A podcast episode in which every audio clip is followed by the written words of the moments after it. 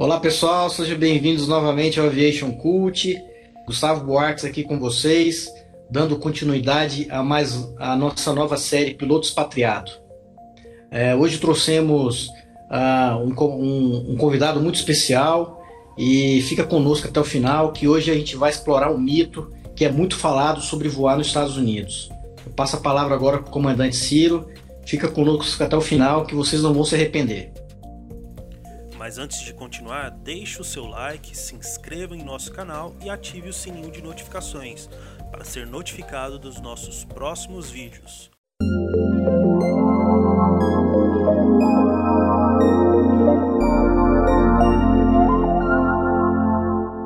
Pessoal, tudo bem? Bom, nosso convidado especial hoje aí é o Pablo, né? Bem-vindo, Pablo. Obrigado por estar recebendo a gente e poder compartilhar todo esse conteúdo com a gente é muito enriquecedor. O pessoal que está em casa com certeza vai, vai gostar bastante. É o segundo episódio dessa série. E muito obrigado, seja bem-vindo. Ah, galera, obrigado, obrigado. Obrigado pelo especial. Não sei se eu sou tão especial assim, mas é sempre tão legal conectar com o pessoal do Brasil. Primeiro, falar português de novo é tão bom. É, isso aí é costumo só falar inglês, só conversa avião em inglês. Tem muito amigo no Brasil, mas é gostoso falar em português. E a missão de vocês é tão bacana aí de ensinar e espalhar uma mensagem legal da aviação é, para todo mundo de pontos de vista diferentes. Espero que um pouquinho de história que eu tenho contribua um pouco para a missão de vocês aí. É, Bacana. Com certeza. A gente tem um amigo em comum, né? Que é o Ian. Um abraço aí pro o Ian, que fez essa conexão aí para a gente. Valeu, Ian. Então, Ô, Pablo, conta pra gente um pouco como é que começou a sua, a sua aviação, um pouco do seu histórico profissional, pra gente conhecer melhor qual foi a sua trajetória. Beleza, tentar resumir é, para não ser muito longo. Eu nunca quis fazer nada diferente da vida. Meu pai foi nascido em Santos Dumont. Meu avô é, fundou um dos maiores museus, maior acervo é, de de, de itens de Santos Dumont que fica em casa de Cabangu. Muito, ah, talvez alguns de vocês conheçam, outros não conheçam. Então já cresci com, com o vírusinho da aviação, nunca pensei em fazer nada de diferente. Comecei a voar perto de Brasília, de onde eu, onde eu fui nascido, Formosa, brevetei planador, tirei meu piloto privado em Bragança Paulista, grande aeroclube. Acabei voltando para Brasília, passei muito tempo envolvido no Voa Vela, é, criei essa paixão por aviação desportiva. Vim parar nos Estados Unidos em 2006 com a ajuda de vários amigos. Na época, é, não tinha grana para tirar minhas carteiras e, e, dependi muito de socorro. Em 2006, nos Estados Unidos, tirei meu PC Multi-FR aqui no FA, voltei para o Brasil final de 2006 e eu falo que era uma época econômica boa no Brasil, uma época muito boa para aviação no Brasil. Eu falo que nego tava dando chute em árvore para ver se caía com o piloto, porque não é. tinha não tinha gente. Dei muita sorte com o timing. Voltando para o Brasil, fui trabalhar na, na Líder. Meu primeiro emprego de piloto foi copiloto de Bitjet. É, saí da Líder, fui voar, entrei na linha aérea que era muito além de qualquer sonho que eu pudesse ter tido na época. Eu nunca imaginava, eu só queria voar profissionalmente. É, é, tive a sorte de conseguir um emprego na TAM Voei na TAM alguns anos, é, épocas diferentes de vida, cabeças diferentes. É, fiquei muito tentado a voltar a voar na aviação executiva. A gente fala voltar, mas para mim foi um, um, passo à frente. Eu, eu ser comandante na aviação executiva, voei, é, voei para o Nelson Piquet em Brasília, mais com o Nelsinho, filho dele, morando nos Estados Unidos. Então, quando, foi quando minha jornada começou aqui, foi no foi em torno de 2009, quando eu assumi posição de comandante de Citation Mustang para o Nelsinho. Fui baseado em Miami, Charlotte, na Carolina do Norte. Foram quase seis anos com, com o Nelsinho com o Nelson. Mais um ano em Brasília, de volta no Brasil, quando o Mustang voltou a ser baseado lá. É, na época, minha namorada, hoje minha esposa, Lívia Gaúcha, mas americana também, é, não queria morar no Brasil de jeito nenhum. E eu, depois de seis anos aqui, fiquei tão apegado à cultura e, e, e as coisas que os Estados Unidos oferecia e, e, solteiro sem nada a perder na vida resolvi voltar comecei do zero minha carreira aqui é, deixei meu emprego no Nelson para um grande amigo meu Henrique irmão de coração assumiu o jato para mim eu vim para cá com a mão na frente e atrás me casei e, e comecei do, do, zero. Comecei transladando avião para o Brasil, levei muito avião Beechcraft para a América do Sul. É, e acabei tirando uma licença sabática da aviação profissional, não por escolha, talvez por sorte de novo, ou por aquelas coisas de estar no lugar certo na hora certa, e fui trabalhar com um time é, da Red Bull Race. Então, por cinco anos eu vivi único e exclusivamente da aviação desportiva, não como piloto, é, é, mas como gerente de um dos times que competia nessa série por cinco anos. Me mudei para Boston é, e fiz isso por as temporadas 2015, 16, 17, 18, 19, final da série. É, foi no ano passado, foi a última corrida, a Red Bull se encerrou e eu me vi numa posição de ter que voltar a voar profissionalmente. É, licença sabática acabou. Eu falo que brinca, brinca, brincar de avião de corrida durou cinco anos, foi um período maravilhoso, talvez os melhores cinco anos da minha vida profissionalmente. É, é, pessoalmente foram anos muito especiais também. E recentemente tive que fazer a decisão de voltar para executiva ou, ou, escolher uma empresa aérea para trabalhar. É, tive a sorte de ser escolhido por uma empresa aérea americana e mais dois meses completo um ano que eu voltei a voar na linha aérea depois de quase 10 anos afastado da Operação 121 no Brasil e quase cinco anos, seis anos depois de ter me mudado para os Estados Unidos ter terminado minha carreira na, na, na executiva. Eu comecei do zero e hoje estou aqui com o piloto 190 baseado em Nova York, JFK. Bom demais, cara. Acho que foi. Uma, uma trajetória dessa daí, né? E o interessante é que é difícil a gente, a gente conseguir é, entrar na aviação comercial, sair da aviação comercial e voltar para a aviação comercial. Né? Você fez um processo que muita gente que sai tenta voltar e às vezes não consegue se, se recolocar no, no, no mercado. Né? E nesse meio tempo você fez muita coisa. Eu achei interessante, particularmente, as duas coisas. Né? Primeiro o translado, depois a, o seu tempo na Red Bull. Porque, assim, Red Bull para a gente é como se fosse NASA, né, digamos. É, é, é uma coisa tão, tão à parte, então a gente... Eu, eu não sei nem por onde, por onde que, quais seriam as vias, né, como, como que a pessoa pode chegar a um, a um emprego desse. Mas em relação aos translados, você fez muito translado, você ficava nos Estados Unidos, você vinha daqui, era encomendado pelo Brasil, os translados, como é que era? A empresa era brasileira? Ou era, Sim, ou era lic, licen, é, licença, deixa eu só é, adicionar um, um adendo na pergunta dele. É, aproveitando que o network né, foi o que conectou a gente com você, eu queria que você respondesse essa pergunta também, adicionando se, se você usou algum tipo de network, para quem estiver assistindo a gente, também modelar esse comportamento, porque eu, Ciro, profissionalmente, a gente usou de network para conseguir muita coisa na aviação, para ajudar pessoas, entendeu? Você teve algum network ou foi por acaso que aconteceu isso daí? Tanto os translados, aviação executiva e Red Bull. Então, Boartes, é, acho que ninguém na aviação vai chegar a lugar nenhum, ou você vai, não vai conhecer um aviador bem sucedido, alguém que tenha tido uma carreira longínqua sem, sem ter contado com, com a ajuda de alguém, o suporte de alguém. Eu, para mim, começou muito cedo, em, em 2006, 2004, quando eu estava voando, eu não tinha uma situação financeira muito estável, eu perdi meus pais razoavelmente cedo, tinha o sonho de voar, mas eu não tinha condição de, de pagar pelas minhas carteiras. É, eu dependi da ajuda de bons amigos que eu tinha na época para parar nos Estados Unidos e checar minhas carteiras de PC Multi-FR. É, é, as primeiras pessoas a me ajudar é, é, um, é um tio meu que aposentou recentemente, foi piloto da Transbrasil muitos anos. É, é, e ele me, you know, me mandava dinheiro para ir entregar currículo aqui e ali e e tudo isso. Então, desde o começo da minha vida, eu dependi muito da ajuda dos outros. É, e, então, isso sempre foi um elemento extremamente importante da, minha carreira, de tudo que eu fiz. Né? As minhas transferências de emprego, talvez o único emprego que tenha acontecido de forma orgânica tenha sido da TAM. Eu realmente não tinha ninguém na época que pudesse me indicar, mas era um momento tão bom na aviação brasileira que eu tive essa oportunidade. Mas eu vou na Líder, depois para ir trabalhar é, é, voando com o Nelson no Citation, é, é para ser admitido na empresa aérea que eu estou hoje, os translados de avião que eu fiz é, é, com a Beechcraft com essas empresas todas. tudo isso foi é um que conhece o outro, que conhece o outro, é, é, é e um e, as pessoas te indicam e, e tudo isso é construído em cima de confiança. Eu, eu, tive muita sorte de me envolver com as pessoas certas desde o começo em Brasília, nas atividades certas, começando do Voa Vela, foi um negócio que definiu minha vida é, em vários aspectos, mesmo pelos amigos que eu fiz, é, as pessoas que eu conheci, até hoje são meus melhores amigos.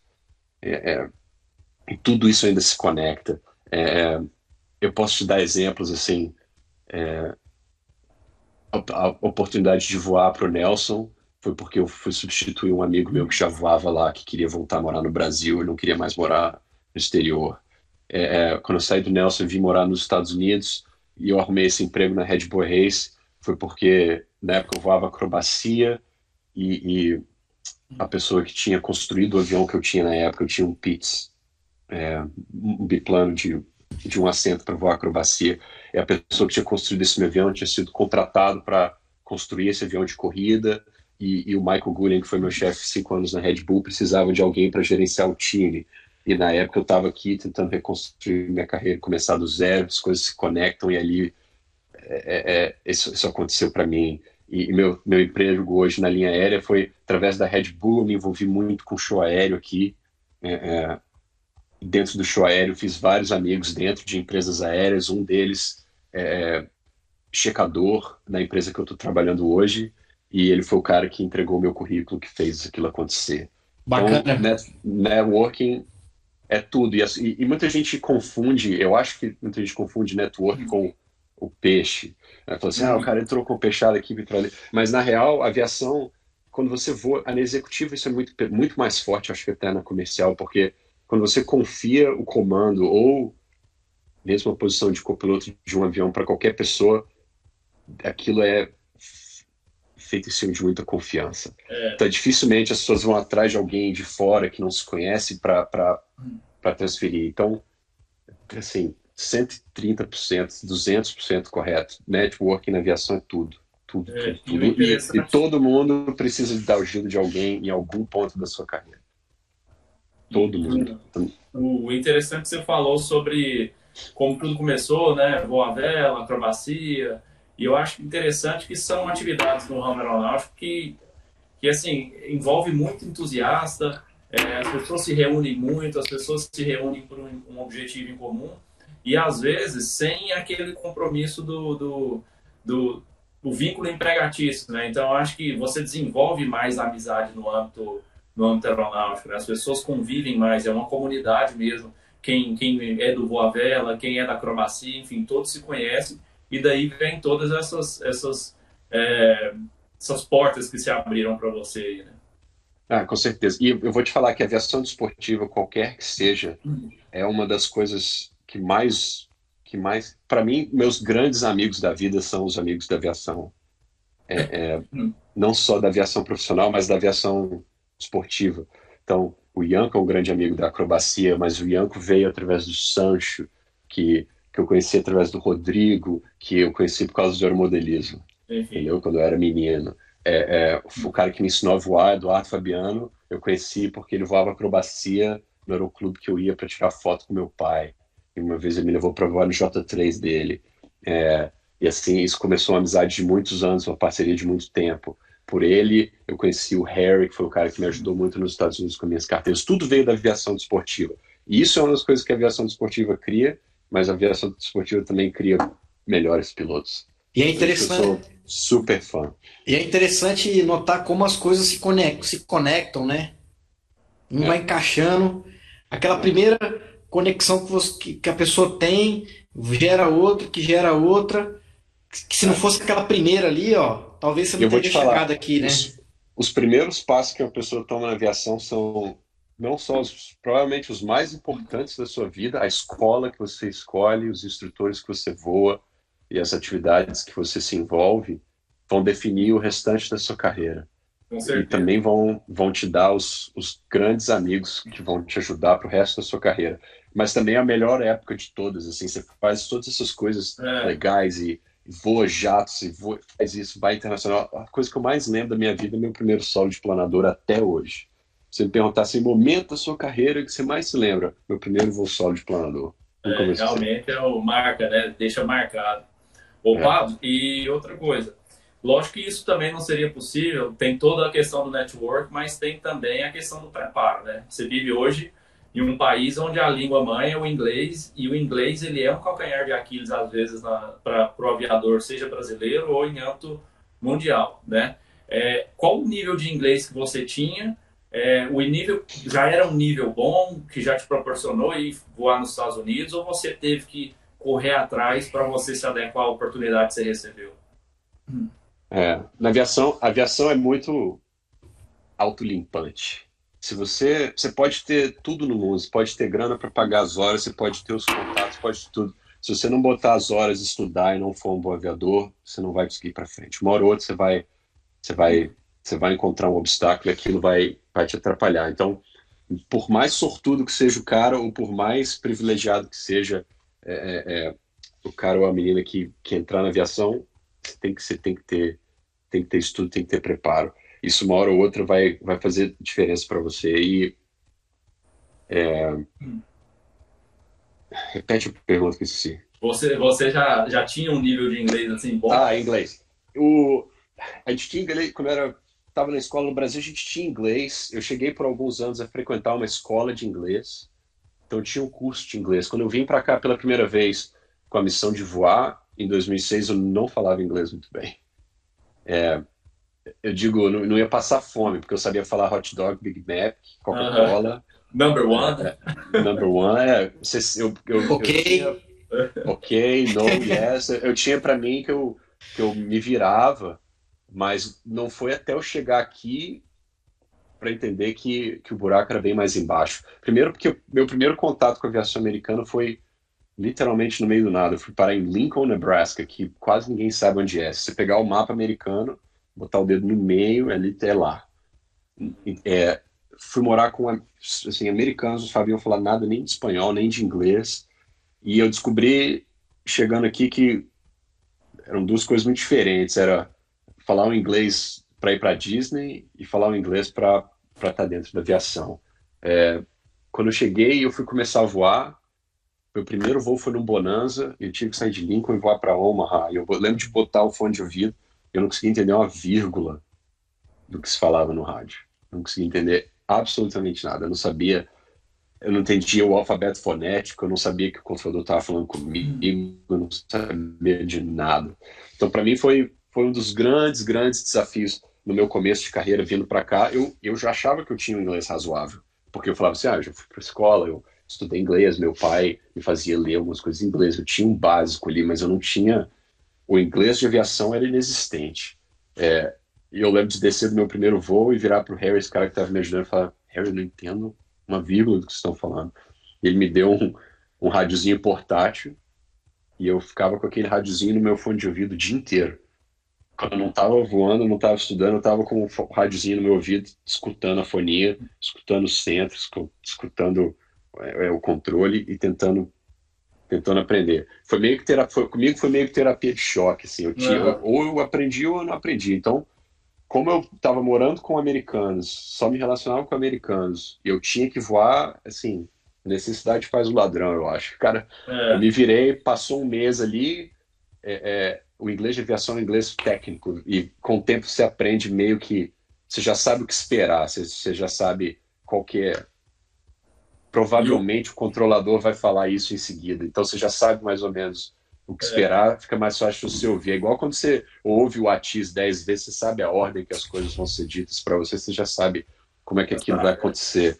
É, queria eu ter tido a visão, a oportunidade de antes de que tudo isso aconteceu na minha vida, eu, eu tivesse estudado mais inglês, tivesse me preparado melhor. Acho que se eu tivesse chegado em Lincoln em 2006 com com um certo nível de aviação, de inglês de aviação e com um nível melhor de inglês, as coisas teriam sido muito mais fáceis. E na época, o inglês e cal, a carteira e cal nem existia ainda, é. em 2006. Então não era nem um diferencial profissional, assim, ah, o cara tem, tem cal 6, tem cal 5, tem cal 4. Não fazia diferença, não existia. Mas para mim, mas mais à frente da minha carreira fez. Então eu acho que eu fui, eu estava atrasado na minha formação pessoal e profissional, eu deveria ter um inglês um pouco melhor, mas a minha vivência aqui em 2006, tirando minhas carteiras, me preparou para quando o ICAO veio. E hoje é, hoje é indispensável. Hoje o cara não tem uma carreira é. na aviação se você não souber falar inglês. Ainda tem um, o, o quesito que você falou, né, que naquela época ainda você não tinha ainda uma, um nível. A aviação assumia que todo mundo tinha uma proficiência em inglês, até por uma questão natural de estudar é, manual de avião, enfim. Mas é um inglês muito técnico. E diferentemente do Vitor é, Zanqueta, que foi o nosso primeiro entrevistado que mora no Emirados, lá você mora em um lugar onde menos de 20% das pessoas é, são nativos, ou seja, a maioria uhum. fala inglês e é uma cidade que é uma cidade onde tem gente do mundo inteiro. Aí é diferente. Você precisa falar inglês em um país onde o inglês é a língua materna. Então, é, as pessoas no, esperam que você fale bom inglês. Nos, nos, Emirados, se você falar errado, o cara tá falando errado também, então você não meio que passa despercebido, né? Eu acho que no, nos Estados Unidos, então, você precisa ter essa proficiência um pouco maior.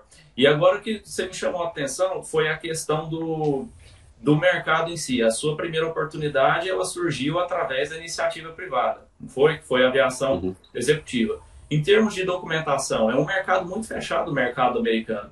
Antes da crise do coronavírus, tinha uma sinalização de que, de que iria se abrir. Eu tive amigos que foram, né, receberam a oportunidade. Fala um pouco do mercado, como é que é fechado e como que você conseguiu, em termos legais, trabalhar aí. Né? Tá, vamos falar em termos pré-coronavírus, porque é, vai ser uma história mais feliz no final das contas. Hoje ninguém aí, sabe o que vai acontecer. Você, só te, só te, te interrompendo, você já aproveita, eu sei que é um assunto maçante, mas é inevitável a gente não falar para a gente conhecer um pouco a realidade de como está a crise também. Na sequência, você já, já fala para a gente comigo. como que está Então vamos falar, vamos falar da aviação do mercado aqui antes, antes do coronavírus e, e depois a gente entra no assunto do coronavírus. Pré-coronavírus, a aviação viu aqui por sete, oito anos, talvez o maior boom da história. Nunca, nunca antes na história da aviação americana se contratou tanto piloto. Esses foram dois fatores: economia muito forte mas também o envelhecimento da, da do grupo de voo. É, são números absurdamente maiores do que qualquer país do mundo. Né? A aviação americana é surrealmente grande. Vocês terem ideia, a United Airlines, pré-coronavírus, aposentava dois pilotos por dia. Caramba! Dois pilotos dois por dia. Por significa, dia.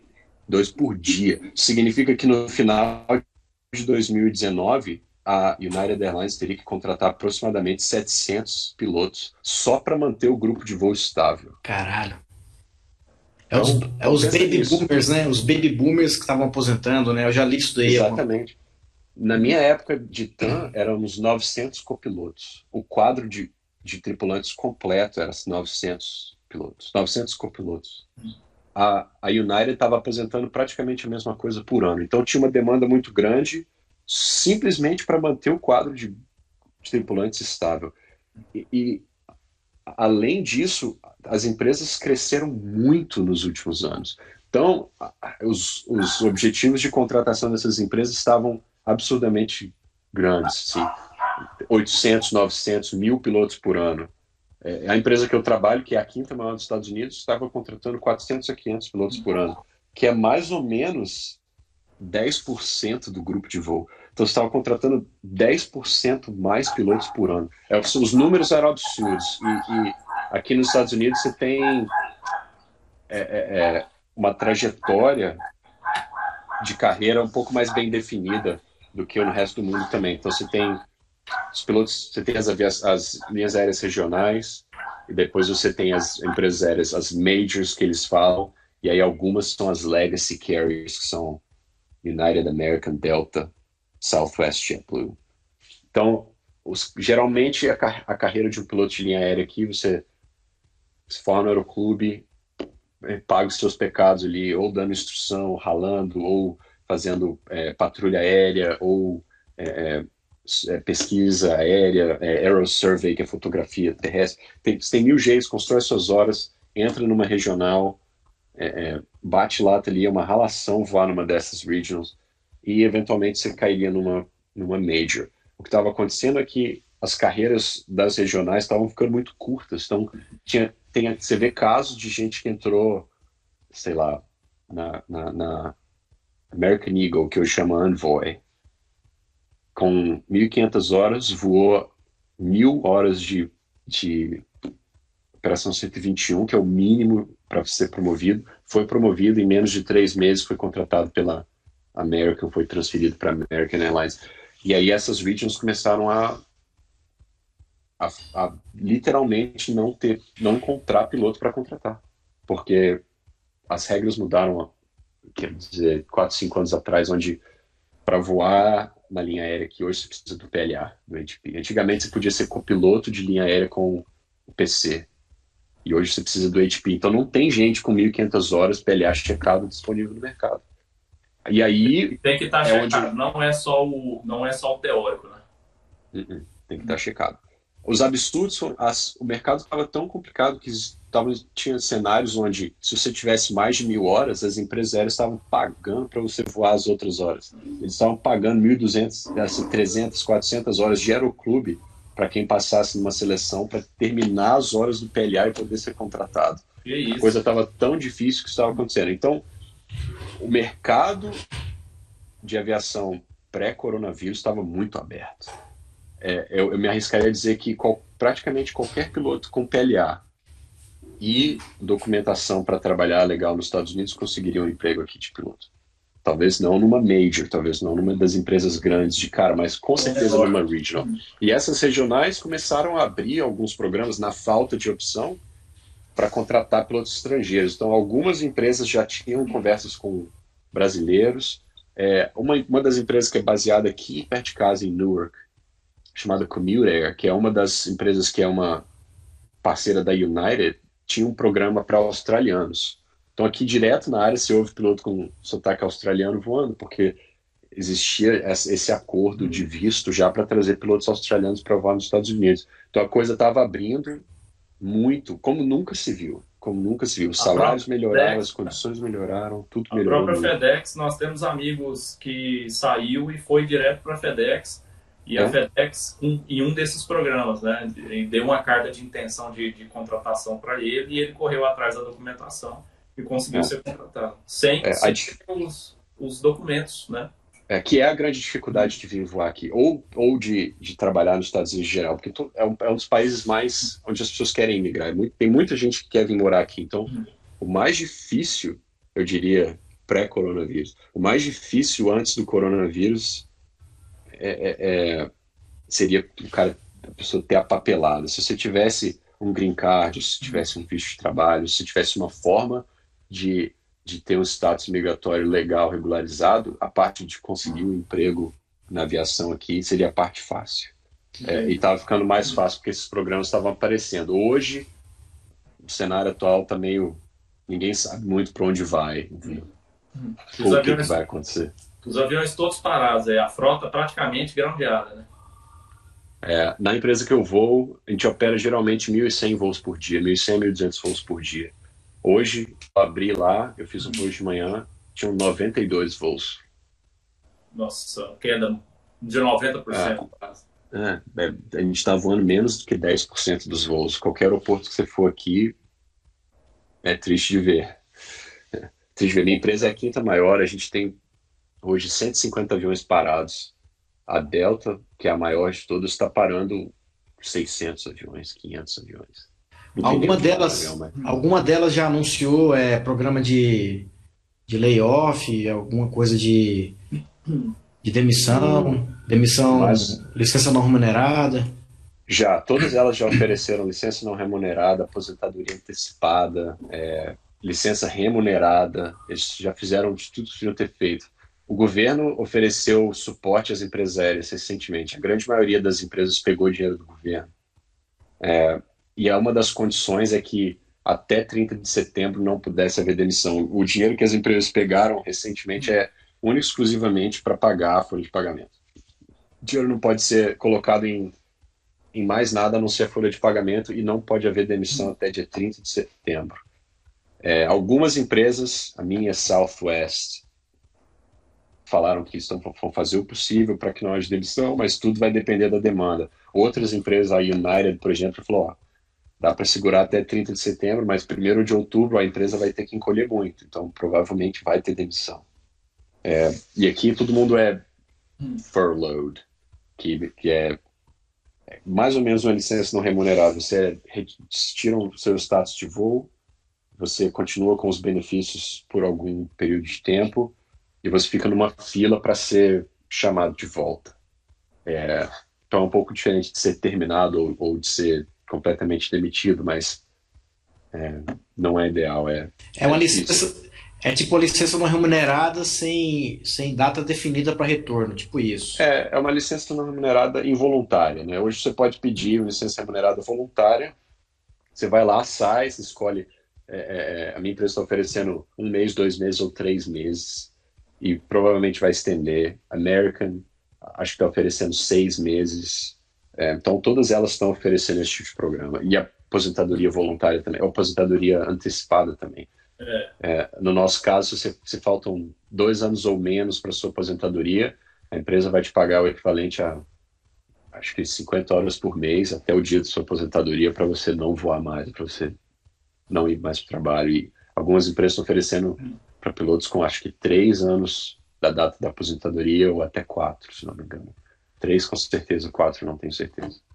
Pablo, voltando um pouquinho ali do exemplo que você tinha dado ali da, das empresas, né, das principais, das regionais, das majors e da li, das legacies, né? Uhum. Ah, o que que leva o cara a ser promovido numa empresa regional? Ah, ele optar ir para uma empresa major ou uma, uma, uma legacy? As regionais são é um degrau para você entrar numa das maiores. Acho que são raríssimos os casos de pilotos que entram numa regional que querem fazer carreira ali. Todo mundo quer progredir para uma das maiores. É, como isso vai acontecer? Acho que a sorte dita, o cenário, o timing. Como eu disse, meu timing no meu começo da minha carreira foi muito. Eu tive, eu fui muito privilegiado. Meu tio fala que eu era mimado, porque eu nunca tinha visto uma, visto uma crise, era verdade. É, eu tive um, timing, a progressão da minha carreira foi muito uniforme, muito é, é, sem, muita, sem maiores dificuldades. Acho que todo mundo que viveu aviação aí no Brasil nos últimos 15 anos conseguiu virar piloto e, e conseguiu ser aqui. As regions é a mesma coisa. Então, o natural é a pessoa entrar numa regional, ficar ali cinco anos, em alguns casos um pouco mais, seis, sete anos, e ser promovido ou ser transferido para uma, uma major ou para uma das maiores. É, tem, você vai ver casos de pessoas que o timing não funcionou. O cara, às vezes, ou a pessoa entrou, foi admitido como copiloto, ficou como copiloto, foi promovido a comandante, e aí o mercado se degradou, e aí o infla, fica cheio de piloto, demora para as empresas reabsorverem aquele cara, é, é, e aí ficou passou da idade, o mercado ficou trancado. Então, tem alguns casos de pilotos que voam na regional como carreira, mas são poucos. A grande maioria vai para uma major. É o objetivo de todo mundo. Quem entra numa, na comercial aqui, você quer trabalhar para uma das cinco, seis maiores empresas. Né? E entra como copiloto. Ele perde o cargo de comandante e entra como copiloto. É, são, acho que para uma empresa, para uma das majors contratar comandante direto, tem que ser praticamente desespero. Não existe isso. Ninguém ah. entra, você não vai ser contratado de uma regional para uma como para comandante direto na América, não vai acontecer. Você vai sair como você pode ter 15 anos de comandante na na American Eagle, quando você for contratado para na American, você vai ser contratado como copiloto.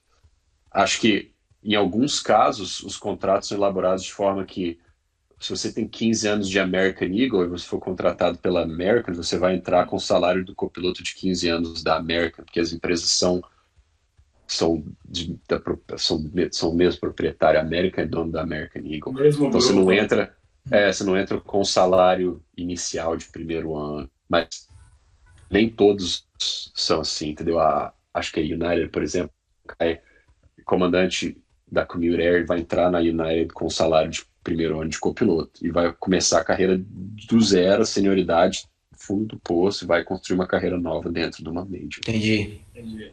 O, o, o Pablo, isso é interessante. como é que é feito, por exemplo, a preparação para você se submeter a um screening aí? Como é que você se preparou? No caso, até quem vai sair de uma, de uma empresa menor para uma empresa maior. A seleção em si, é. existe muita. Muito, porque aqui no Brasil tem aquele, aquela gíria, né? Pano preto, digamos assim, né? Então, como, é. como que é feita a preparação? Você, você já tinha um background muito bom, mas você teve que recorrer aos livros ali, dar uma papirada? Tinha, tinha, tinha e não tinha, né? Eu tinha. Acho que eu tinha um histórico de, de aviação profissional hum razoável, tinha uma boa experiência no bolso, mas eu tinha também muitos anos afastado da aviação profissional. É, eu sabia que aquilo era uma coisa que, que, que, que, me atrapalharia, ou que eu precisaria de trabalhar na minha entrevista, ou, ou seria um ponto que eu teria que me explicar. É, é, a preparação para as entrevistas aqui, primeiro as entrevistas são muito diferentes de tudo que eu já escutei, pelo menos no Brasil. Na minha época, minha entrevista na TAM, ou as pessoas que eu conheço nas empresas do Brasil, você aprende o que esperar da entrevista que você está indo fazer por alguém que fez antes de você, entendeu? Ou é mais ou menos isso que acontece, uhum. é, vai acontecer desse jeito. O formato das entrevistas aqui, dos processos de seleção, são muito parecidos. Existe quase que uma indústria por trás de preparar pilotos para a sua entrevista numa empresa aérea.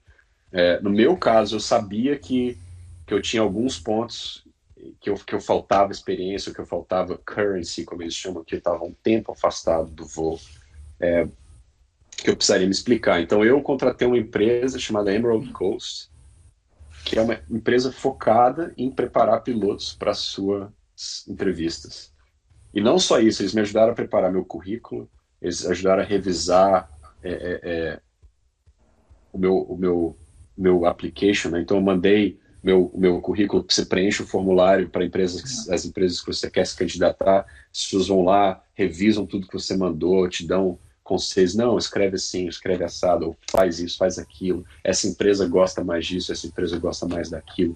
É, e os processos aqui são muito padronizados. Então você tem, toda entrevista vai ter a, a, o departamento de recursos humanos, o departamento operacional.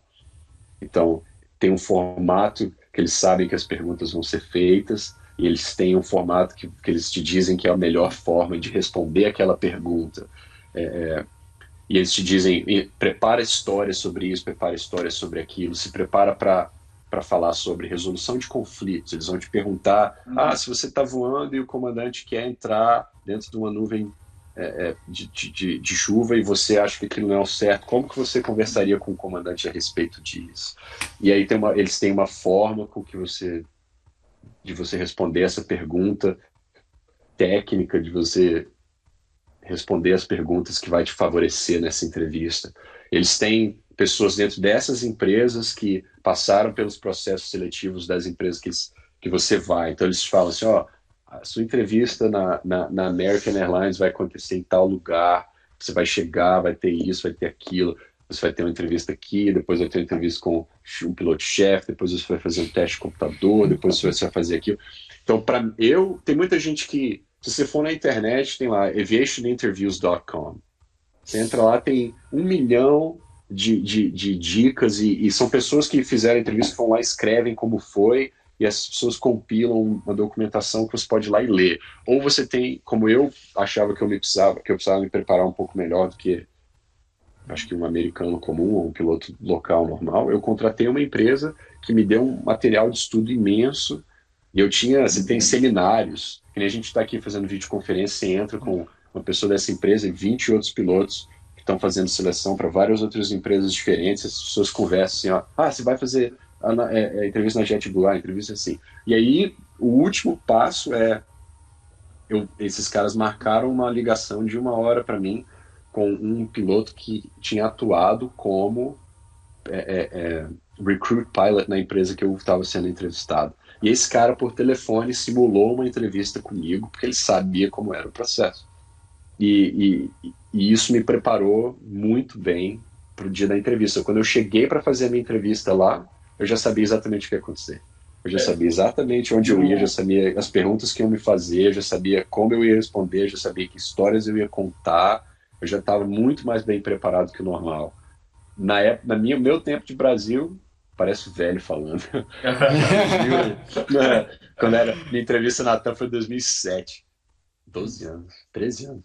É, era muito diferente, não tinha, não tinha muito disso. Eu não sei, honestamente, eu nem sei como é Europa ou, ou no meio leste ou nos Emirados. Eles seguem, eles seguem mais ou menos o mesmo padrão, mas eu achei interessante o fato de ter uma indústria, como você mesmo classificou, por trás desse, desse. É um business, né? Um business à parte. Que é, e não é uma, não. São, são, são três ou quatro empresas razoavelmente grandes e você em, em, preparação de pilotos profissionais só para o processo seletivo. É não, e o bom, o bom é que assim na internet hoje é um mundo sem fronteiras. Você acha todo tipo de informação, mas organizar a informação e te ajudar a aplicar a informação são é. poucas são poucas ferramentas que te dão, né? A internet é uma maravilha, tem muita coisa boa, mas tem muita coisa muito ruim. Para mim, eu queria ter certeza que a informação que estivesse chegando em mim tivesse sido curada, que a pessoa, é. que alguém tivesse olhado e falado isso aqui Com é certeza. o certo, toma, vai lá e faz, que vai estar bem. Aí tranquilo, você, você conseguiu entrar, foi admitido. Como que é o processo de treinamento? É extenso? É criterioso? Como é que é, é toda essa preparação, tanto de ground school quanto de, de simulador? E a instrução em roda também, né? Eu acho que tem muitos elementos aí a serem abordados. Né? Então, é. quanto tempo durou sua instrução? Tá, é, ah, primeiro fato engraçado. Quando eu fui na minha primeira aula, eu entrei dentro do centro de treinamento, eu olhei para o prédio e falei, caramba, déjà vu, já tive aqui. E eu não sei, eu, não, eu falei, não, nunca vim aqui, tá maluco? Como é que eu vim aqui? E eu me lembrei que depois conversando com um amigo, que meu primeiro simulador na época da TAM, na época tinha tanto piloto, não tinha vaga na CAI em Guarulhos para fazer treinamento, eles me mandaram para esse centro de treinamento. Em 2007 eu já tinha, já tinha vindo aqui naquele lugar, então quando eu entrei eu reconheci o prédio, foi uma sensação engraçada. É, é, e um troço legal. O treinamento em Orlando, é. é. É, o centro de treinamento da JetBlue em Orlando, né? É, lá mesmo. E eu já tinha ido lá, então quando eu entrei no, no, no centro de treinamento, eu e, mas eu não conseguia lembrar quando que eu tinha ido lá. Eu falei, cara, quando é que eu já vim? Eu nunca vi aqui. E aí, meu, meu primeiro, e foi o primeiro simulador da minha vida. Foi no centro de treinamento da JetBlue em 2007, mas pela TAM. Com instrutores da TAM e tudo, mas usando o equipamento da JetBlue. E para mim foi. Nesse ponto da minha carreira, eu já tinha ido, já tinha feito. Tenho cinco carteiras tipo, fiz, fiz vários simuladores na vida, é, é várias vezes pela TAM, várias vezes na executiva. É, quando eu voltei para a empresa aérea, eu fui com muita, muita insegurança, porque primeiro eu tinha 11 anos que eu não voava 121, não voava numa empresa aérea. Num país diferente, uma cultura diferente, uma empresa muito maior, é, também consciente de que talvez esse fosse e, e, com, com muita esperança seja o último emprego da minha vida. Eu quero fazer uma carreira aqui, eu quero aposentar aqui. Então eu, eu e, e, depois cinco anos praticamente afastado da aviação profissional, meu tempo de Red Bull Air Race eu voei 150 horas de jato em cinco anos. Então eu tinha, eu sentia que, que me faltava currency, me faltava estar tá atualizado, me faltava é, proximidade da aviação comercial, me faltava a cultura, né? 90%, 95% dos pilotos da minha turma tinham vindo de uma regional tinham mais dois ou três caras que tinham vindo da executiva, mas caras americanos, muito ativos, voando 300, 400 horas por dia. Uhum. E aí veio eu, brasileiro, com 150 horas de jato nos últimos cinco anos. Então entrei com uhum. sentindo a pressão, assim, eu fui fui para esse treinamento assim nervoso, inseguro, com medo, mas acho que a cultura da, da gente como empresa que eu trabalho é, é, é muito acolhedora, é muito parecida com a Azul no Brasil, são empresas primas, então eu acho que tem muita muito, muitas similaridades. E, e, o curso começou e muito parecido com qualquer curso que você vai aprender. Eu digo que avião, primeiro da cabine para frente é tudo do mesmo tamanho. Não interessa se é um 190 ou se é uma 380. Os aviões são todos muito parecidos. É. Você vai estudar os mesmos sistemas: sistema hidráulico, sistema elétrico, sistema é. Até os, até os valores, se você chutar, você acerta um ou outro.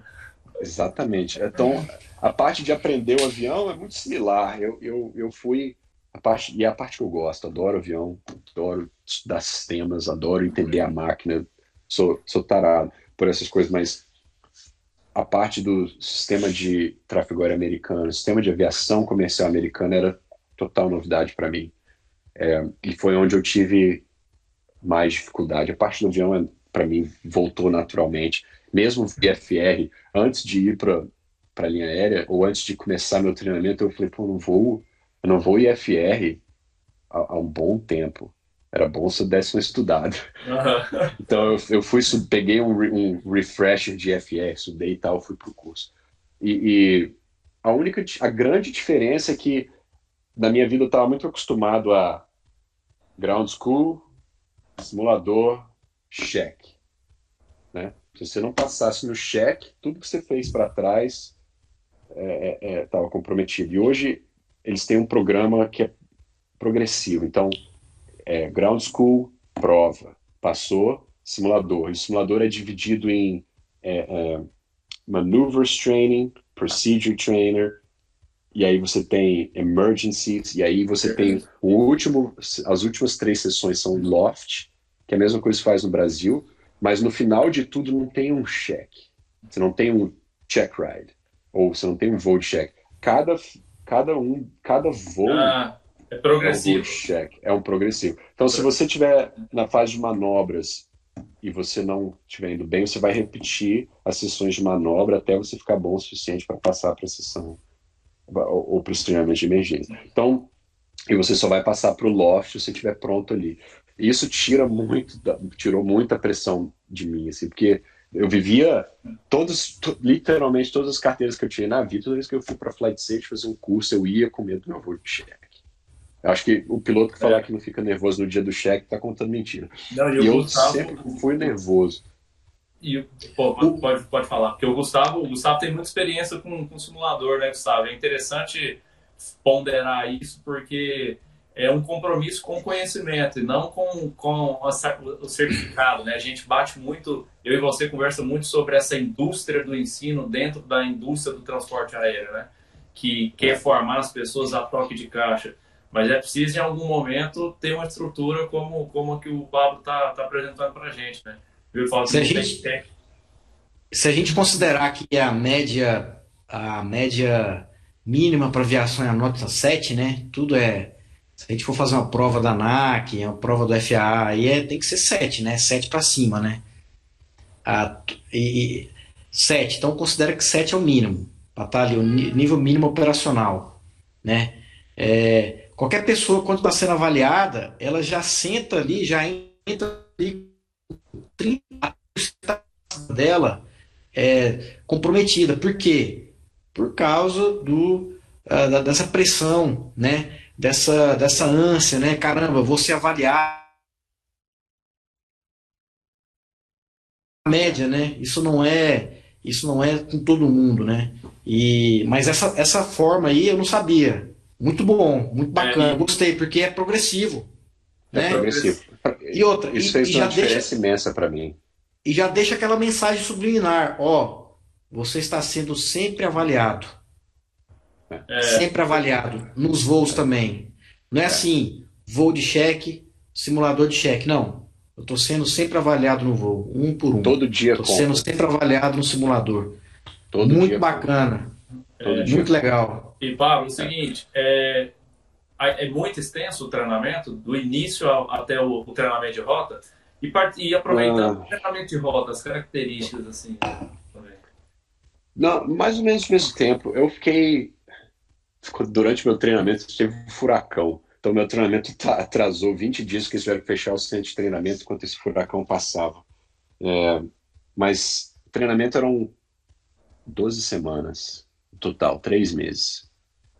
É, muito, assim, um ambiente muito similar, a, cultura muito similar, tirando essa avaliação progressiva, esse processo que é um pouco diferente do que eu já tinha experimentado. Foi a primeira vez que eu passei por um treinamento assim.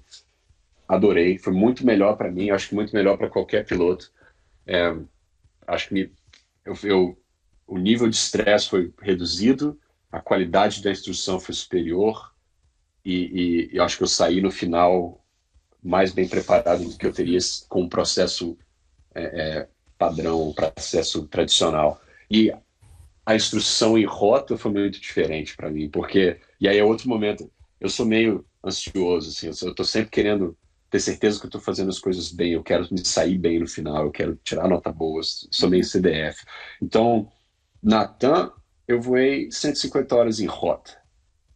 Né? Eu lembro de sair do ground, fiz o check no simulador, tem 150 horas de voo em rota, que é bastante tempo. Né? Aqui são 25 horas em rota. É, e, e, você tem que estar pronto. É o então, mínimo, pra... né? É, é, eles, assim, se você tiver que repetir, eles vão te repetir. Mas eles vão te dar mais voos, mas eles querem que você esteja pronto em 25 horas. Não existe também um, um line check, não tem assim, esse voo é o seu cheque. Não, todo voo é um cheque. E o último cara que voar contigo vai assinar a sua carteira e falar assim, você está pronto? E te solta na rota. Para mim, as 25 horas foram pouco, porque foi aí que, dentro do simulador, você está ali, dentro daquele cubículo, você opera dentro desse quadrado, você sabe mais ou menos o que esperar, são os mesmos aeroportos, não existe.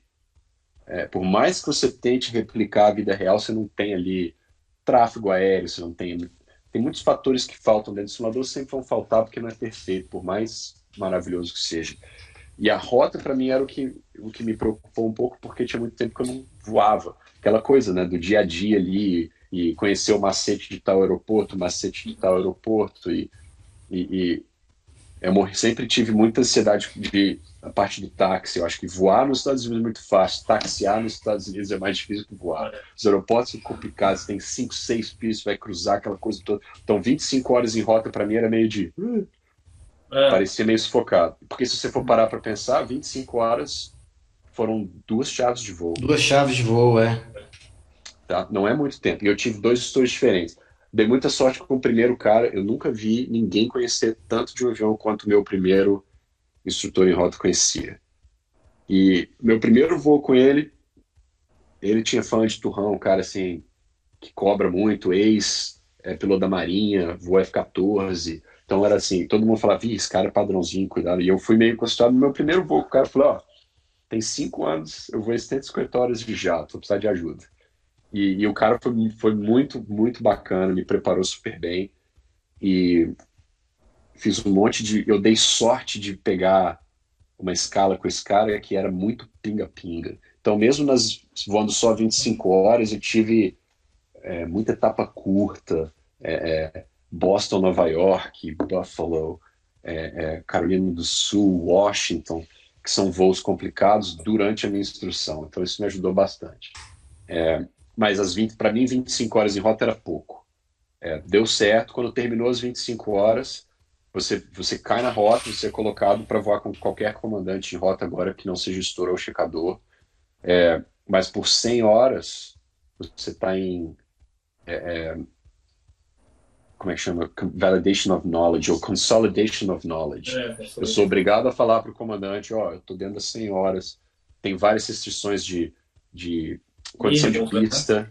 é, condição de pista, mínimo meteorológico, componente máximo de través que eu não posso aceitar durante essas 100 horas. É, e graças a Deus o grupo de voo da minha empresa foi muito receptivo comigo. Acho que a galera que voa 190 é muito bacana. Então todo voo eu entrava e falava assim, ó, sou novato, não sei tudo desse aeroporto, nunca fui nesse lugar, tô dentro das 100 horas, que você puder me ensinar, você me ensina. E aí, e aí a coisa andou e foi e aí eu fiquei mais tranquilo. É, e aí eu terminei a instrução. Ô, Pablo, é interessante. É, como que. Qual que é. Fala para mim, assim, pra gente, né? Uma curiosidade agora. Você falou de Washington, Chicago, os aeroportos é, complicados, né? Por que, que eles são assim complicados em termos operacionais e o tipo de operação que você mais gosta de fazer aí? Destino que você mais gosta, o tipo de operação que você mais gosta? Ah, eu gosto de ir para casa. Boa. Melhor voo, voo que você tem para casa. Mas se eu fosse escolher um aeroporto legal de operar, onde a operação é interessante, para mim é, é em Washington. Porque a gente não opera em Dulles, que é o aeroporto grande. A maioria dos voos internacionais vai para Dulles. A gente opera em, em, em, no Reagan National, que é literalmente é como se fosse Congonhas de Washington. É bem perto do centro da cidade e é do lado do National Mall, ou seja, do lado da Casa Branca, do lado do Capitólio, do ah, lado é, do Pentágono. O que isso quer dizer é que você tem áreas proibidas para todo lado. Então os procedimentos são apertados, em curva. Então tem uma. Quando você vem pousando para o sul, tem um procedimento, acho que um dos procedimentos mais famosos dos Estados Unidos, todo mundo gosta de fazer, é o River Visual para a pista 19. Que você vem basicamente 45 graus com, a, com o eixo da final, o mínimo acho que é 500 pés, você avista a pista a 45 graus nos mínimos, e aí você tem que continuar seguindo o rio, você está a dois décimos de milha de uma área proibida à sua esquerda, você está vendo Pentágono à direita, você está vendo a Casa Branca, você está vendo o Capitólio, você está vendo os monumentos, tudo aquilo que você vê na TV, assim, aqui na sua cara, do lado esquerdo, e aí você tem que fazer uma curva de basicamente 45 graus a 100 pés, 200 pés da final para pose e posar indo para o sul. É, é, então é um procedimento muito legal. E quando você decola de lá indo para o norte, é a mesma coisa, você tem que decolar e curva imediata à esquerda para sair dessa área. É, mas é um visual muito legal, muito bonito, porque você está em cima do. É o Santos Dumont americano, então curva é, provável, provavelmente é e provavelmente é o espaço aéreo mais sensível do mundo né ah, com certeza. Você está literalmente ah, em cima da Casa Branca. Beleza, já que você mencionou aí é, área proibida, área restrita, né? Ah, espaço aéreo. Ah, lá na introdução do vídeo eu falei sobre o mito, né? Na verdade eu me expressei mal, na verdade é pano preto. Por que, que o pessoal põe tanto pano preto em, em voar o tal do, do espaço aéreo classe Bravo aí? Porque ninguém nunca voou antes. Quem põe, pano, quem põe pano preto que é difícil voar dentro de um espaço aéreo bravo é porque nunca voou antes. Não tem nada.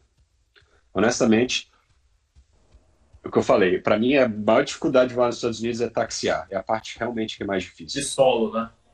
É, porque os aeroportos são assim, tem fila, tem, tem é, é, é, controle, de, controle de fluxo, tem isso, tem aquilo, tem o que foi muito novo para mim foi The Ice, é, é, nevando, blá, muita coisa acontece no chão. A e parte mais muito, ocupada muito da operação também, né? Tem. Muito a parte mais a parte tem mais carga de trabalho para mim é no solo. Assim, está sempre ocupado, sempre alguma coisa acontecendo, sempre dá de performance, isso aqui. Blá. Então eu tinha medo de taxi, mas meu, voar nos Estados Unidos é muito simples. Por que, acho, por que, que as pessoas têm medo de voar no espaço aéreo bravo? Porque, porque o espaço aéreo bravo geralmente é associado a um aeroporto muito movimentado. Então, onde tem classe Bravo é Nova York, Miami, é Washington, é Los Angeles, São Francisco, são espaços aéreos complicados, mas na prática, é, a única coisa que você tem, tem, tem que estar tá fazendo dentro do espaço aéreo Bravo é estar tá falando com o controle. É interessante, porque eu escutei tanto sobre isso daí, velho. E aí é, é, é parece, parecia que os pilotos estavam é, descrevendo que você estava adentrando um espaço aéreo, que de repente mudou a cor, mudou o tipo de nuvem, mudou a é, voz do controlador, o ar ficou mais denso, você está entendendo? Não. Pega um manual, pega alguma coisa. Caramba, que, pa... que, que pano preto é esse? Não, né? Eu não entendo. É porque você nunca fez antes, precisa ir lá e fazer. Você, você, você tem que ter autorização para entrar no espaço aéreo Bravo. Você não pode entrar e chamar o controle. A 10 milhas fora, você vai chamar o controle Nova York, eu quero uma transição sul para o norte a 6 mil pés. O pior que pode acontecer é ele falar não. Ou seja, é uma comunicação normal com o controlador, né? Que a gente faz no voo, né? É, tem coisas que são, eu não vou dizer que são difíceis, mas são específicas. Então, por exemplo, o Espaço Aéreo Bravo de Nova York tem um corredor visual, que eles chamam de Special Visual Flight Rules. Você pode cruzar literalmente todo o Espaço Aéreo Bravo de Nova York, se não me engano, de avião entre 1.200 e 1.400 pés, em cima do Rio Hudson, sem falar uma vírgula com nenhum controle de tráfego. Você, você coordena na livre, entre aspas, e passa em cima de Manhattan, a duas milhas, três milhas de Newark, voando sobre o rio e não fala com ninguém. É um espaço aéreo que tem instruções específicas. Existe um manual, existe um mapa, existem frequências, existem waypoints ou pontos de notificação compulsórios. Tem que chamar na ponte, tem que chamar na, na, no través do Intrepid, que é um porta-aviões, tem que chamar na vertical da Estátua da Liberdade, tem que chamar na vertical de não sei onde. Então você tem procedimentos específicos, mas você cruza o Bravo sem falar nada com ninguém. Los Angeles tem a mesma coisa. Você consegue entrar no espaço aéreo norte de Los Angeles. Eu não lembro as altitudes, mas existe um corredor que sai do norte do LAX até 10 milhas no sul. Você cruza na vertical de LAX, sem falar com ninguém no rádio, mas é um espaço aéreo de uso específico. Você tem que ter as, as instruções especiais. Esses voos eu posso dizer que são um pouco mais complicados, precisam um pouco mais de preparação. Agora, de, de, em termos genéricos, voar dentro do espaço aéreo classe Bravo, a, a, expectativa é tem que ter uma autorização de entrar e uma vez que você entra, você está em, em, em vetoração radar. O cara vai te dar proa, vai te dar altitude, você vai ter que cumprir. Simples. Então, não interessa se você estiver voando visual, um instrumento, você está sobre, você tá sobre vetoração radar e ele vai te botar onde você quiser. A pergunta, a pergunta rapidão, Ciro. A pergunta que não quer calar aqui agora, para dar uma descontraída. Ah. Existe o aeroporto de uma pista só aí? É, existe. existe ninguém mesmo. sabe onde está, mas existe. Aproveitando e Não, rapidão, que não seja o, o, do John Travolta, né? Da é, casa dele. É, é. Aproveitando o, o que a gente está falando sobre esse cruzamento de pista, infraestrutura, tudo. E operação de land and hold short aí é comum, né, Pablo? É Ou bem não? comum. Bem é? Comum. É, bem comum. E, e, assim, agora curiosidade, como é que, como é que acontece assim, o land and hold short na prática? Ó, vou dar um exemplo, Boston. Boston tem é um dos aeroportos mais complicados. É, um, é, uma ilha pequena com um monte de pista e um aeroporto super ocupado. Então, às vezes, você tem você tem duas paralelas, que são as 22 esquerda e a 22 da direita, e você tem a 15 da esquerda e a 927. Então, tem casos que eles podem te dar um pouso na 22 com and hold short da, dessa pista que cruza. É, não é raro, é extremamente comum, indo para Boston. As coisas que são é, é, comuns também quando tem uma operação dessa. Por exemplo, quando você vai para Boston, os controladores de Boston sabem que só quem aceita o land and hold short lá é o 190 da JetBlue e a galera da Cape Air. O resto não tem, dificilmente vai ter performance. Para gente, para gente no 190, a gente tem que adicionar mais 3 mil metros de pista.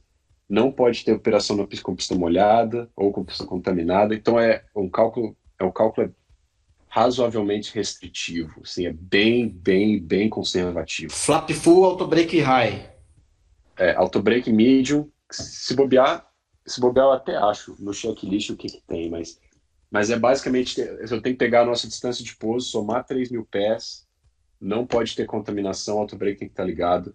Então são, são noites assim, o cara sabe, tá, ah, visual, não tem chuva, não tem nada, os 190 da JetBlue vão aceitar posar na 22 com Lennon Hold Short. A, a, informa, a primeira informação, rapidão. Ah, ele sugere lá longe. Isso que eu ia perguntar para você. Mas primeiro vai estar no ATIS. Tem essa informação no ATIS? Tem, mas ela é genérica. Geralmente ela vem, eles falam a pista em uso, blá blá blá blá blá blá blá pista, blá, blá blá blá blá, aí vai ter land and hold short operations are in effect. Ah, tá. E, e aí, isso, isso é só o que te falo. O que acontece é você tá na chegada, aí você chama o controle, o controle vai te perguntar, aceita posar na 22 esquerda, land and hold short tá 9? Aí você vai olhar, fala, stand-by. Calcula os números, fala aceita ou não aceita. Se você não aceitar, ele te põe na fila normal para posar nessa pista se você aceitar, geralmente ele vai te dar um vetor totalmente fora da chegada e, e, e vai te botar pousando, na, na, no caso de Boston, na 22. É quase sempre vantajoso, porque se você aceita, você vai cortar a proa de muito cara, entendeu? Quando eles estão fazendo o laço, que a gente fala land and hold short, é porque tem muita gente na chegada.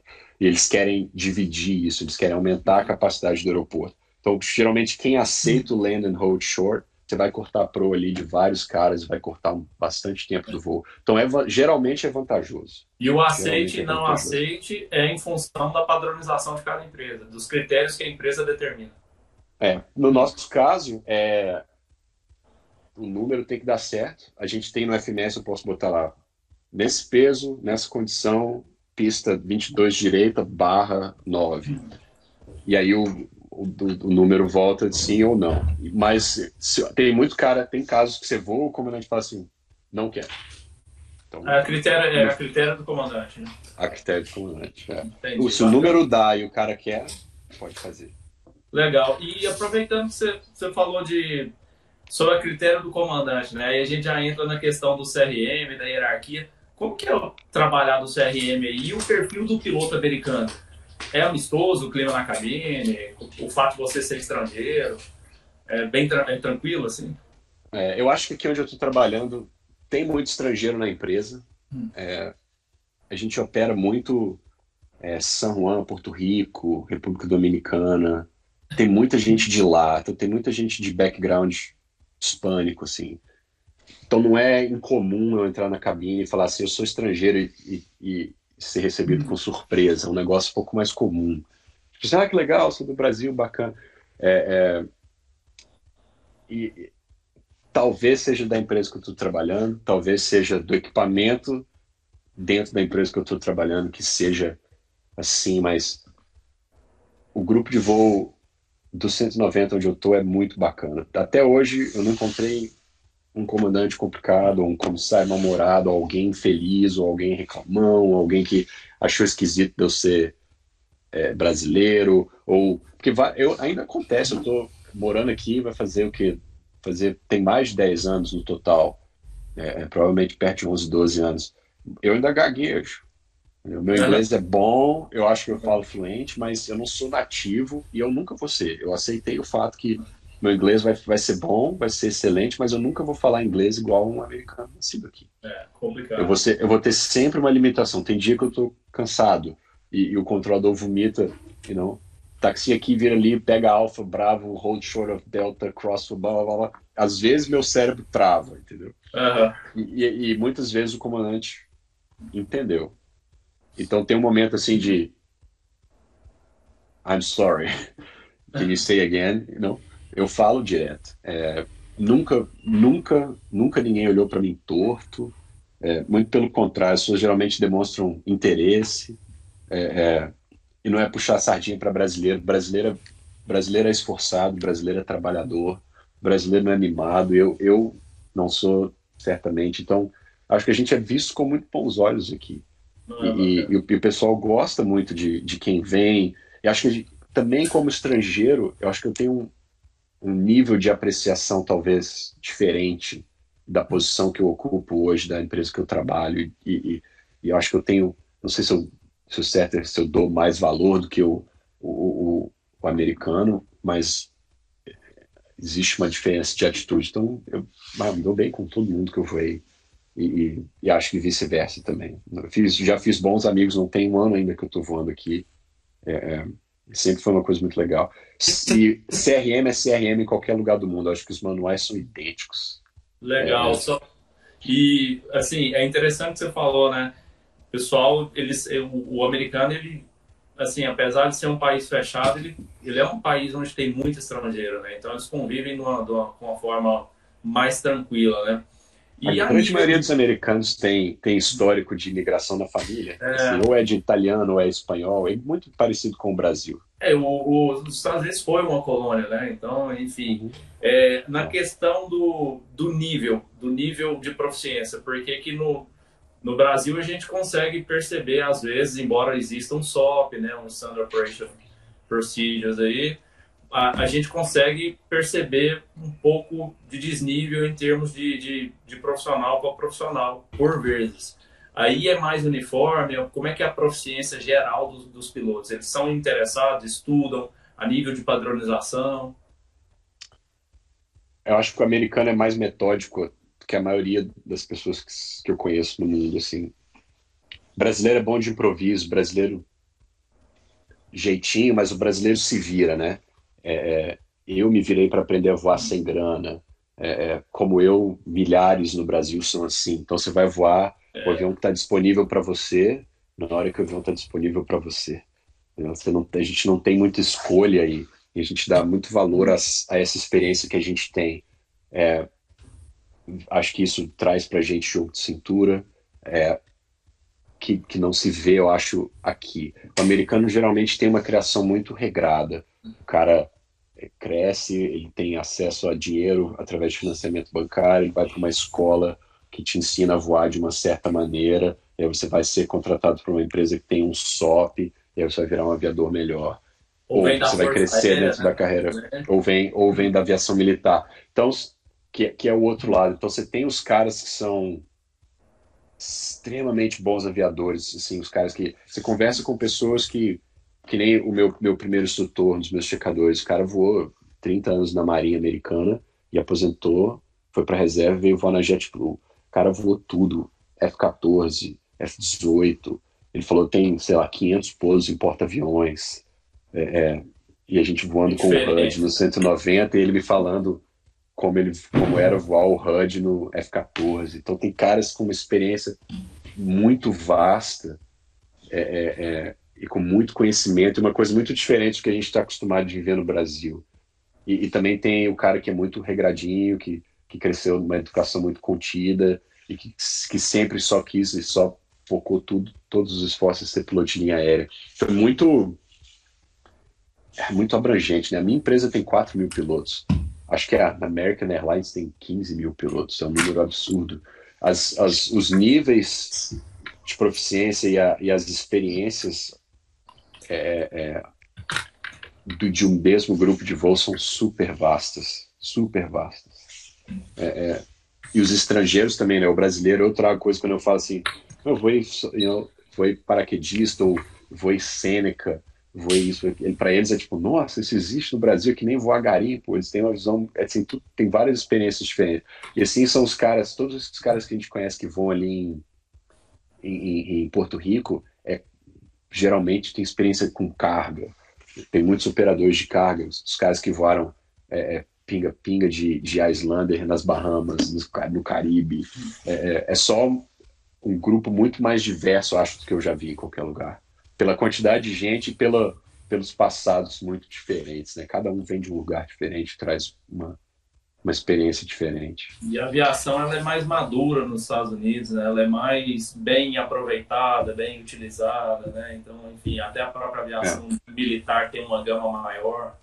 Né? Muito mais. Né? Ô, Pablo, deixa eu te fazer uma pergunta. É, é, tirando um pouco do âmbito operacional aí, é, a pergunta é mais direcionada para o âmbito pessoal. A gente só está falando de coisas boas, tal. É, me fala uma coisa ruim da sua vivência aí nos Estados Unidos, é, a, que você tem saudades aí que não tem no Brasil, se tiver, né? Acho difícil, né? A, a sua é. esposa, é, o, que, o que vocês sentem falta, ela também, como é que é a vida aí é, para quem não está na aviação? Família, amigos, meus amigos sinto muita falta. Sinto falta da minha família, minha irmã, meus sobrinhos. É, é, às vezes você quer sair fazer uma bagunça, né? Festa que nem brasileiro ninguém faz, né? Arroz com feijão, farofa e batata frita também não tem igual no Brasil. Então tem as pequenas coisas fazem muita falta é, é, e é e é uma é uma lembrança diária, assim. Eu, graças a Deus hoje tem FaceTime, hoje tem Hangouts, hoje tem esse tipo de coisa. A gente consegue se reaproximar das pessoas que a gente gosta e estar tá perto dos, dos bons amigos, mas né? Minha galera ali em Brasília é um é carne, é um carne, vive junto, sempre viveu junto. Eu sinto muita falta é, é, de coisas do tipo: João, o que tá fazendo? Nada. Ah, tô indo pra aí, vamos pegar uma picanha e vamos fazer um churrasco. é, não, é, é, é, difícil isso acontecer aqui, porque culturalmente é um, é um povo diferente. Né? Dificilmente nego senta para tomar uma cerveja e bater um papo no final de tarde. É isso que eu ia perguntar. Ah, é, é, é, é uma cultura muito diferente. Então, sabe, a vida é cheia de escolhas, né? Eu quando quis vir para cá, eu vim porque eu buscava sonhos dentro da aviação maiores que eu sabia que eu ia encontrar aqui ou que eu, se eu fosse encontrar algum lugar seria aqui. Eu vim por causa da minha esposa que Lívia está aqui. Eu vou estar errado, mas ela está aqui pelo menos 15 anos. Para ela é muito difícil voltar para o Brasil hoje. É, é, então eu vim em busca de outras coisas, mas você sempre. Você tem que sempre faz essas escolhas, né? Agora eu, eu sinto muita falta. Eu vou te falar, eu sinto muito falta da bagunça do Brasil. Por mais que a gente reclame, ah, Brasil é uma zona, Brasil é isso aqui. Tem coisas que, que só se vive no nosso país. Né? caipirinha de final de tarde, você sair para dançar com a galera, barzinho de noite, festa, alegria, um povo muito mais alegre do que qualquer outro povo do mundo. É, com certeza. Né? A, a, gente aqui, se a gente terminar essa entrevista, cada um abrir uma garrafa de cerveja, a gente vai conversar aqui até meia-noite, uma da manhã, e o assunto não vai acabar. Bem sugestivo, hein? eu garanto para vocês que se a gente fizesse isso, a gente ia bater papo aqui até tarde da noite não ia ver o tempo passar. E isso é difícil de ter aqui. Esse tipo de relacionamento. Nem nos é voos, cara. Nem nos voos, tipo assim, você tá voando, caramba, tem. Porque tem voos que é um, que é um voo que é um dia mais estressante, acontece um imprevisto, uma pane, alguma coisa. Aí que você, caramba, velho, quando a gente terminar esse voo, vamos sentar e relaxar e tomar pelo menos uma cerveja Pra... Em um ano rolou uma vez. Como é o nome daquele bar famoso do Pernoite do Rio de Janeiro que todo mundo vai, que vende empada? Todo, ah, é o tripulante vai lá. É o Belmonte. Belmonte. Era coisa tipo Pernoite no Rio de Janeiro, a gente ia no Belmonte comer uma empada. Entendeu? Juntava a tripulação e ia lá. Nos Estados Unidos, esse tipo de relacionamento é difícil de acontecer. Na, na minha empresa, acho que por dois fatores. Primeiro que as escalas, na minha época de TAM era assim, começava uma, uma chave de seis dias, era o mesmo comandante, as mesmas comissárias, os mesmos comissários, o voo inteiro. Você ficava seis dias com a mesma galera. Onde eu tô hoje é raro. Geralmente os, as chaves de voo, o comandante e o copiloto são os mesmos, mas a, a, os comissários, meu, troca às vezes duas, três vezes por dia. Toda vez que você passa numa das bases, quase, quase sempre trocam os comissários. São, é mais difícil, eu, eu, eu aprendi, eu, eu, tenho percebido que é mais difícil fazer, você criar uma conexão entre uma tripulação inteira. É, é fiz bons amigos de cabine. É, é, teve, tem comandantes que eu, que eu já voei várias vezes hoje e, e, e que alguns deles a gente você senta, desce no bar do hotel ali, toma uma cerveja, é, mas é muito diferente do Brasil. Não tem povo alegre, divertido, bom de fazer bagunça, fazer farra e rir com tapeado igual o brasileiro. Isso faz muita falta. Certamente faz falta. Bacana. É, você, conhe... é, você teve contato com outros brasileiros aí que não sejam da, da aviação? Muito. Tem, tem vários amigos aqui que não são da aviação. Muita gente da, do lado da minha esposa, é, da Lívia. Ela tem muitos amigos em Nova York, ela estudou aqui, foi para a faculdade aqui. E, então ela tem muito, muito, muitos amigos e amigas dela aqui, é mais a nossa galera. É, é, da parte da aviação tem alguns amigos na Flórida, tem um pessoal que mora na Califórnia. É, é em Nova York eu tenho um, um, bom amigo meu que é chileno, não é brasileiro, mas é, eu falo, você, você é quase brasileiro, você não é tão legal igual os brasileiros, mas é quase, que você mora ali só do outro lado do morro. É, meu, é um grande amigo meu que mora aqui, mora aqui em Nova York, que que ele é, ele é da fácil. Eu ligar para ele e falar, vamos fazer uma picanha, ele topa. O problema é que ele mora uma hora e tanto de carro por outro lado da cidade, então não é, não é muito simples de não é muito perto, juntar né? e fazer bagunça. Muito é. bom. O, o Pablo, acho que eu tenho mais uma curiosidade em âmbito operacional que eu acho que a gente não pode deixar de falar também, né? A questão do, do, do security, cara. Aí deve ser um, é um país muito, assim, preocupado com, com, com, segurança, né? Já foi acometido aí por vários, vários é, eventos onde a segurança estava envolvida, sobretudo no, no âmbito aéreo. O 11 de setembro, a aviação é dividida entre antes do 11 de setembro e pós 11 de setembro, né? Como é, é. que é a tratativa do, do security em ambientes é, de aeroportos, ambiente de voo, dentro da cabine? É uma coisa muito levada a sério né? É, todo mundo aqui lembra o que estava fazendo de 11 de setembro, aposto. É, com certeza, eu lembro. Então, então pensa assim, se, se a gente, eu, pô, era novo, moleque, morando no Brasil, trabalhava na lojinha de aeromodelo, eu lembro exatamente o meu dia. Então você imagina para quem morava aqui, né, para quem era americano e quem estava aqui na época, foi um, foi um divisor de águas. Essas coisas todas que a gente vê hoje como norma na aviação, raio-x, é, é, é aquela coisa centrada naquela máquina, levantar o braço, é, tira um, um, faz um scan do seu corpo, é, é, trava na porta da cabine. Tudo isso nasceu depois do 11 de setembro. É, não que antes fosse bagunçado, mas a segurança em torno da aviação e do, dos, do, dos passageiros de tráfego aéreo mudou muito é, depois do 11 de setembro. Todo mundo conhece a parte que você vê nos aeroportos quando você viaja para cá. A imigração, o TSA, que todo mundo odeia, ah. são os carinha de azul. Tudo aquilo, tudo aquilo veio depois do 11 de setembro. É, é, operacionalmente, a, a, porta trancada na cabine, tem os background checks, quando você é admitido para voar numa empresa aérea, são muito mais complexos. É, por exemplo, carregar gente no jump seat só pode ser americano ou com carteira americana ou uma pessoa que passe por um sistema de de, de, de, de check, de background para saber se você pode embarcar na cabine daquele avião. Tem muita coisa mais complicada. Tem, tem programas aqui que permitem tripulações andarem armadas dentro da cabine, que também foi um, um, um projeto que começou é, é, depois do 11 de setembro, que é um projeto da TSA que chama FFDO. É, que é, um, que, que é Flight Deck Officer. Você vai, se não me engano, no Arizona ou em New Mexico, é, faz um curso, treinamento de porte de armas e eles te autorizam a andar armado dentro da cabine. E não é, não é uma coisa rara, é muito comum você voar com o comandante, é parte mandatória de todo briefing de tripulação, é está armado, eu estou armado, fala para os comissários estar armados, existem formulários são preenchidos. Só piloto? Formas, só pilotos. É. Ah. É. Cidadão pode voar armado, mas você tem que se identificar e tem, tem certos procedimentos para andar com a arma dentro do avião. Você tem que ser officer on duty, você tem que ser policial, é, é, é são law enforcement, é um, a, gente, a, a, sigla é LEO, LEO, Law Enforcement Officer. Às vezes é oficial de imigração, às vezes é polícia, às vezes é FBI.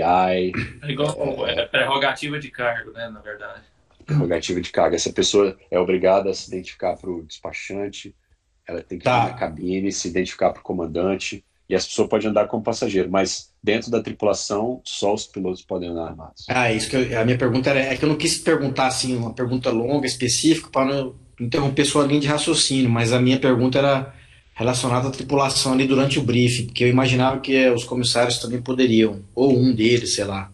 Uh -uh, mas você estava falando, estava falando aí, preenche o formulário. É, e, bom, para a tripulação, a tripulação da própria empresa, você tem que se identificar para o agente de portão. Então você chega e fala, I have a gun, I'm, a, I'm an officer, ele vai saber, ok. E a, a, os comissários têm que saber. E, e, tem várias regras, eu não sou tão familiarizado com os procedimentos, porque eu não sou um, um officer, um FFTO, mas a arma tem que estar tá acessível, destravada, carregada, pronta para uso dentro da cabine. Todos os tripulantes têm que estar cientes e você tem sempre que portar arma se você for um FFPO. Toda vez que você tiver a trabalho, você tem que estar, você tem que estar armado. No começo, para mim, o primeiro comandante eu olhei e falei, caramba, é verdade, né? Então, é... no, no, Brasil, o nosso relacionamento com a arma é muito diferente do americano, né? Então, para mim, a primeira vez foi, uau, Existe mesmo, os caras realmente andam armados. Hoje, hoje eu voei com um cara de manhã, armado. É uma, é uma coisa comum, assim, vou dizer que metade de todos os outros pilotos que eu vou tem porte de armas e andam armados. E aquela história de que existe um agente infiltrado entre os clientes ali, entre os passageiros, isso é verdade também? Eu, eu escuto o mesmo boato que você, eu não sei de verdade. Ah, Para mim, na minha cabeça, todos eles são obrigados a se reportar a nós. Então toda vez, é direto, entra agente secreto do FBI. Ele entra dentro da cabine e fala, know, officer, blá blá blá, I'm with the FBI. Ele te mostra o, o, o, o badge dele, né, o, o, a carteira dele. Fala, tô no assento tal, eu tô armado. Okay. Legal. Welcome aboard. Oh, então a gente tem que saber se tem agente infiltrado que não, que não reporta para ninguém sei lá. Vai ver o policial fica até, mais, fica até mais tranquilo, assim. Né? Pô, legal. É, pra gente é importante saber, e a gente tem que saber, e o comissário tem que saber, porque se a gente tem, sei lá, um problema de, sei lá, um passageiro criando caos, ou se dá, se a gente entra em alguma situação em que talvez aquela pessoa possa ajudar a resolver, é importante de saber. Então a gente sempre sabe quem está armado, que assento que está sentado, como é que a pessoa é, a gente viu a cara dele, a gente tem que checar a documentação para autorizar o embarque dessas pessoas. Legal, muito bom. É. Ah, Pablo, acho que a gente já abordou bastante assunto aí, muito bacana. Ciro, você quer fazer mais alguma pergunta, alguma curiosidade aí? Cara, querer quero, né? Mas o, o tempo é curto. Fica- Poderia ficar aqui, Fica para um, para um próximo bate-papo. Acho que poderia ficar mais horas aqui, é, né? horas. Tô falando aqui, que bra- brasileiro é assim, é isso que, é isso que dá saudade de bater papo, horas e horas. E- a gente vai aqui. Mas é bom saber deixar. que a, a próxima a gente já fala de Red Bull, né, não, Gustavo? Vamos matar a curiosidade aí, minha, Rapaz. todo mundo, sua, como é que funciona, como é que faz. Enfim, É. vão ter outras inúmeras oportunidades que eu imagino que a gente vai poder explorar todos esses assuntos aí. Vou alugar o ouvido de vocês, porque eu gosto de falar. Mas aí vai, vai ficar bom demais. Todo mundo aqui é, É. bom de papo, né? De prosa, de conversa. É, e ó, Olha lá. todo mundo aí, ó. Protege aí esse irmão. Não Ó, mole não. Muito bom, velho. Muito bom. Pablo, ó, Coronavírus, galera. Saúde aqui, ó. aí, todo mundo com cuidado. manda seu endereço. Ciro, tira sua cordinha aí que eu não consigo tirar a minha por causa Ó. do microfone. Cordinha, manda o endereço que a gente vai mandar para você, ó. Mostra lá na horizontal. Consegue não? Não, porque eu tô segurando o celular na mão. Mas, ó, Aí. Pablo, brigadão aí pelo seu tempo aí, cara. Muito bacana esse bate-papo aí. Bom conhecer É. vocês. Muito bacana conectar com você aí. A gente, ah, futuramente, a gente quer expandir esse projeto aí. Quem sabe até dar um pulo aí para a gente poder fazer uma captação aí de várias, várias imagens, vídeos e fazer um documentário mais amplo. Mas brigadão aí. vocês, estamos na área. Obrigadão mesmo. Que precisar que, que a gente puder ajudar aqui também, só pode Valeu, contar com a galera. gente aí. A missão de vocês é abraço. demais. Obrigado, to- toca o barco. Valeu. Abraço, valeu. Falou.